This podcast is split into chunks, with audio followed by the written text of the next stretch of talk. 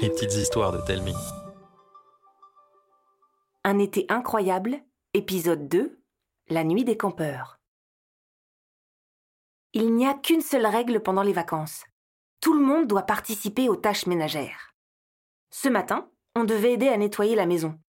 Mais il faisait tellement beau dehors qu'avec Ilyes, mon cousin, on a essayé de négocier. Si les parents acceptaient qu'on passe notre tour, on leur promettait de débarrasser la table deux jours de suite. Au lieu d'accepter, ils nous ont lancé un défi.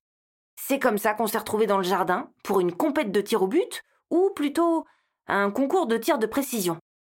Maman avait ramené une mini cage de foot recouverte d'une bâche disposant de trois trous, un gros, un moyen et un minuscule.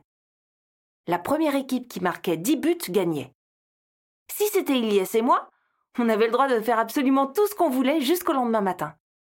Si on perdait, on était bon pour passer le balai et faire la poussière toute la journée, pendant que les parents bronzeraient. Pendant que mamie s'installait à la table de jardin pour suivre les scores, les parents désignèrent leurs champions. Maman et le papa d'Iliès. On avait de grandes chances de se faire ratatiner. Et puis, Arthur a déboulé à vélo dans le jardin. Vous faites quoi? On joue nos vies. Je peux vous aider? Euh, Il faut voir avec mamie. Mamie nous observa, puis fit mine de consulter un livre de règles imaginaires. Hmm, aucune règle ne semble l'interdire. Les parents crièrent à l'injustice. Mais attention, les ptios, si vous perdez, Arthur sera aussi de corvée. Tu devras nettoyer toute la maison avec nous. Fais père Avec Arthur dans notre équipe, on avait une chance de gagner. C'était un moulin à paroles un peu tout fou, mais quand il s'agissait de jouer au foot, il était ultra concentré et surtout capable de marquer des cargaisons de buts depuis n'importe quelle distance. Malheureusement, les parents n'ont pas flanché. On est arrivé à 10 partout. En cas d'égalité, on jouait pour le but en or. La première équipe qui craquait perdait. Personne ne voulait lâcher. Arrivé à 25 partout, l'atmosphère était plus tendue qu'à la dernière minute d'un match de Coupe du Monde. C'était au tour de maman de tirer. Elle souriait, sûre d'elle. En même temps, elle était capitaine de l'équipe de foot de son travail. Elle déposa tranquillement le ballon, inspira profondément, puis tira. Mais juste avant de toucher le ballon, elle glissa et l'envoya voler si haut qu'on eut l'impression qu'elle visait le soleil. Elle alla s'asseoir furieuse. Tout reposait sur Arthur. Le monde entier ralentit. Il prit le ballon et l'embrassa avant de le poser délicatement à ses pieds. Pour narguer les parents, il pointa sa cible, celle en haut à gauche, la plus petite et la plus dure à atteindre. Avec Ilyes, on n'osait plus respirer. Les parents se rongeaient les ongles. Arthur resta immobile de longues secondes, puis il s'élança, tira un boulet de canon qui fila comme une comète dans le trou qu'il avait désigné. Arthur courut sur le terrain en faisant l'avion. Trop fier de notre copain, on lui sauta au cou. Lana, Ilyes et Arthur ont gagné. Maintenant, les grands, au boulot. Il y a du ménage qui vous attend. Et vous, les ptios, qu'est-ce que vous allez faire de votre journée de liberté? On pourrait faire une grande balade à vélo? Ou construire une nouvelle base secrète? On peut faire ce que l'on veut. Il faut qu'on fasse un truc qu'on n'a jamais fait ensemble, comme... euh, Du camping Je dois toujours avoir la tente qu'on utilisait avec papy. Tu sais où elle est? J'en ai pas la moindre idée. Ça fait des siècles que j'ai pas campé. Essayez donc le garage. Le garage de mamie était une caverne pleine de boîtes avec une vieille de chevaux qui dormait au milieu. Tout en bas d'une étagère, Ilyes dénicha un gros sac marron. Dessus, on pouvait lire écrit au marqueur noir Tente. L'intérieur sentait le chou-fleur trop cuit. Dedans, il y avait un tapis de sol, une grande toile en forme de chapiteau, des poteaux, des piquets, un maillet et. Aucun plan. Papa pointa le bout de son nez et nous demanda avec sa tête de panda si on avait besoin d'aide. On comprit tout de suite que c'était pour échapper à la corvée de ménage. Alors on lui a dit non. On emporta tout le matériel au fond du jardin. Les garçons voulurent dresser le chapiteau en plantant deux poteaux à l'intérieur. Lorsqu'ils soulevèrent la toile, une vieille odeur de prout centenaire s'en échappa. Ils se bouchèrent le nez et y pénétrèrent. Ils essayèrent de faire tenir les poteaux, mais dès qu'ils les lâchèrent, tout s'effondra et ils se retrouvèrent pris au piège de la toile puante. Alors que je les aidais à s'extirper, j'eus une idée de génie. Il suffisait de regarder un guide sur Internet. Une simple recherche vidéo montage tente nous offrit une montagne de tutos. Après une bonne dose de fou rire et de coups de maillet sur les doigts, notre tante se dressait fièrement et aussi un peu de travers entre le cerisier et le noisetier. Nos ventres gargouillaient plus fort que ceux d'une horde d'ogres.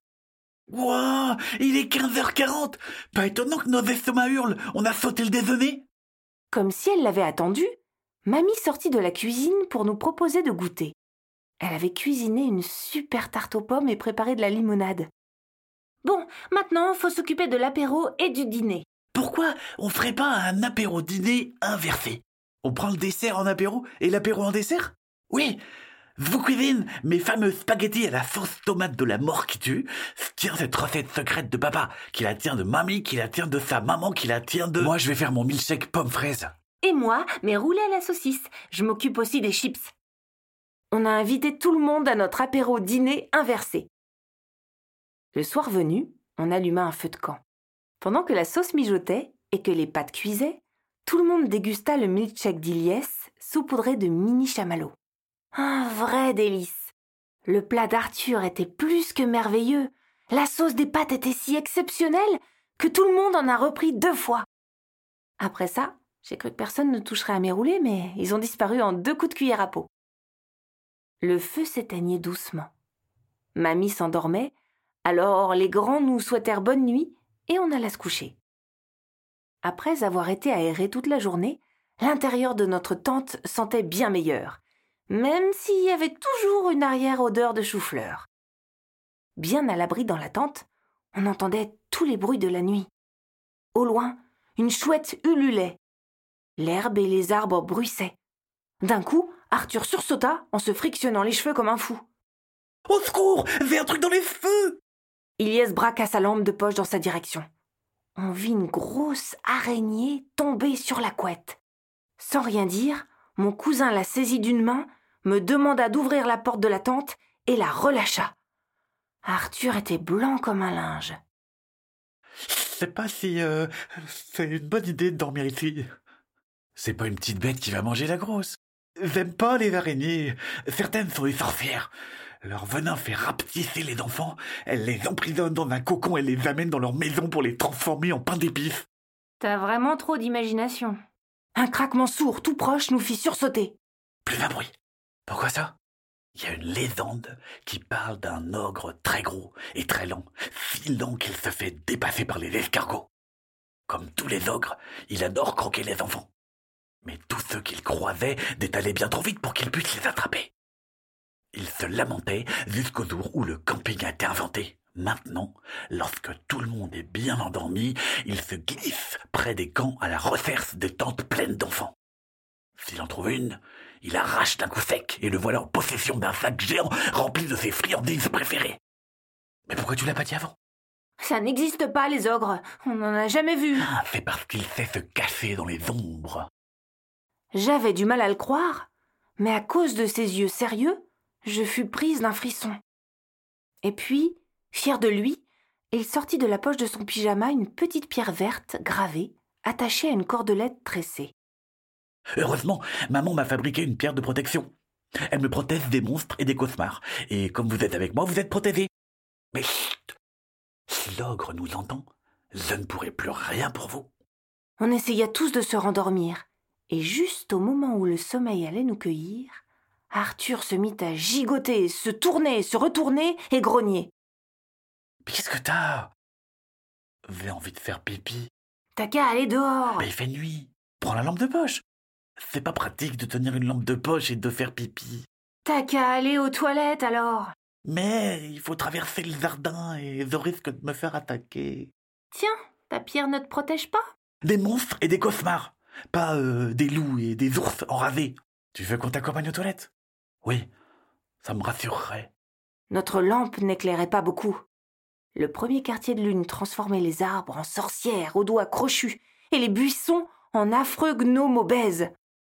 On avançait avec précaution. Arthur vérifiait à chaque pas que personne ne nous suivait.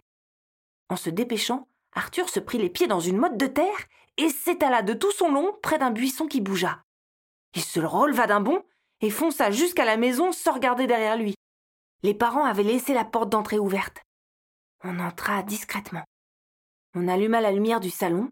Sans se le dire, on avait tous envie de dormir ici, mais aucun de nous ne voulait être celui qui gâcherait notre nuit d'aventure aussi durement gagnée. On passa tous aux toilettes, puis on ressortit. Une fois encore, on avança prudemment. Arrivé au niveau de la motte de terre traîtresse, Arthur s'arrêta net. Mon Je l'ai perdu On le retrouvera demain Mais je peux pas dormir sans J'ai trop peur du noir. On se mit tous à chercher à quatre pattes. On farfouilla dans l'herbe un bon moment. Et puis, je la vis juste au bord d'un buisson. Je l'attrapai, mais elle résista. Je levai ma lampe pour voir ce qui la retenait. Et là, des yeux ont brillé. C'était un lapin qui tenait la cordelette entre ses dents.